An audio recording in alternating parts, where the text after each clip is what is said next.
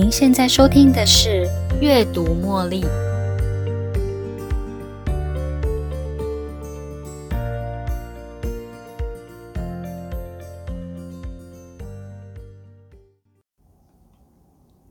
欢迎收听《阅读茉莉》。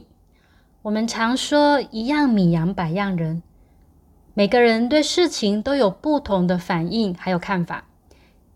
有些人说这是一个人的个性问题，或许一个人的个性也占了某些要素吧。但是不同的成长经验也会为身体创造不一样的情绪反应哦。有些记忆会被大脑遗忘，而身体跟情绪的记忆却会被保留下来，因为当时小时候的记忆一直困在那里出不去。虽然你的身体长大了。不过，有时候你会发现自己好像还保有孩子一样的行为跟情绪，因为当时的那个孩子还一直被你困在身体里。每个人对事件都会有不同的反应。在上一集分享的例子，铁达尼号发生的故事带给你的感受是什么呢？有些人不一定觉得害怕，但是你却觉得害怕；有些人不觉得伤心，但是你却觉得伤心。你可以随时用这些检测的方法观察你的情绪，不去否定它，只要去感觉它。萨提尔对话模式又称为冰山模式。一座冰山如果有十分之一露在表面，那底层的十分之九是我们看不见的部分。一个人的行为表现、一个事件等等，都是在表面显而易见的。那底层的部分呢？底层的冰山藏着哪些我们看不到的呢？第一，感受。我们有身体的感受，也有心理的感受。身体的感受像是脖子紧啊，觉得冷、觉得热、觉得痛，这些都是身体的感受。或是察觉到身体更细致的感受，例如你觉得你的胃怪怪的。当你觉得开心、快乐、担心、害怕时，这些都是心理的感受，你了解自己当下的感受吗？第二，感受的感受，对你的感受产生的评价，例如，你认为对父母亲生气是不孝顺的，所以在对自己的父母亲发脾气之后，你会觉得羞愧、生气或沮丧，又或是不敢对父母亲生气。不过心里面又觉得他们的做法实在太过分了，所以你会转而对自己生气。这样的想法会让你觉得更恼怒、更气愤。第三，观点，你的想法、信念、原生家庭的规矩、成见、思想，还有假设，这些过去的经验集合成为现在的你的观点。你的观点影响了你对事情的评价。影响他人对你的评价，甚至是你的父母亲对你的评价，当然也有你自己对自己的评价。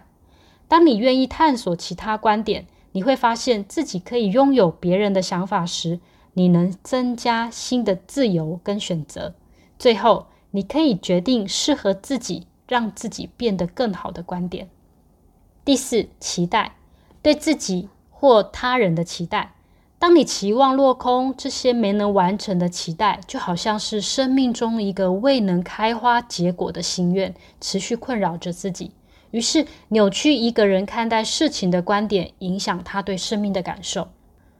例如，有些人小时候因为孩子多，但是他还是希望能够得到父母亲的关爱，而这样的期待呢，总是落空，在他们长大后，就会衍生出自己没有察觉的各种痛苦。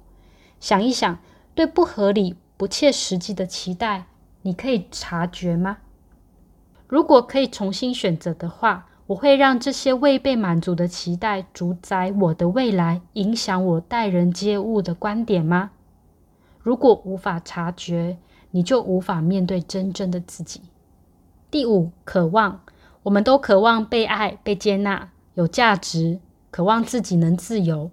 事实上，你早就拥有这些了，但是并不是每个人都能体验到。换句话说，你并没有收到这样的感觉，也就是说，你的生命并没有跟你的渴望产生连结。才会误以为自己没人爱、不被接纳、失去自由、否定自己的价值。第六，自我，这里的自我比较像是灵性上的层次，在这个层次上，你感觉到自己的完整。一个人能感觉到自己的完整，代表他的内外在都是一致的。他可以接触到自己的感受，承认并管理自己的感受，也能与自己的身心灵相连接。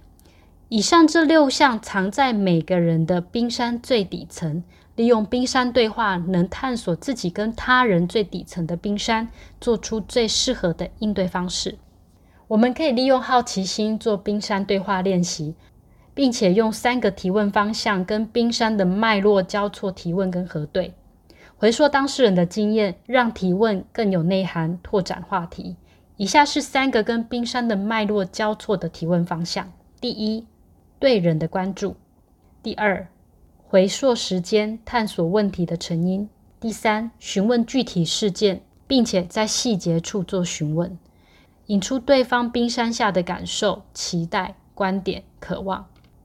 冰山对话关注的是一个人在面对问题时内部发生的冲击，而冰山对话可以帮助一个人重新经验感受。我们常说对事不对人，当我们专注在解决问题上，就会缺乏对人的好奇跟探索，也会显得比较着急，因为害怕发生这件事的时候自己不知道该怎么办。相反的，如果我们以关注人为主要目的，当事情发生的时候，我们关注的是那个人的感受。发生这件事的时候，那个人的心里面会怎么想？要不要去帮他一把？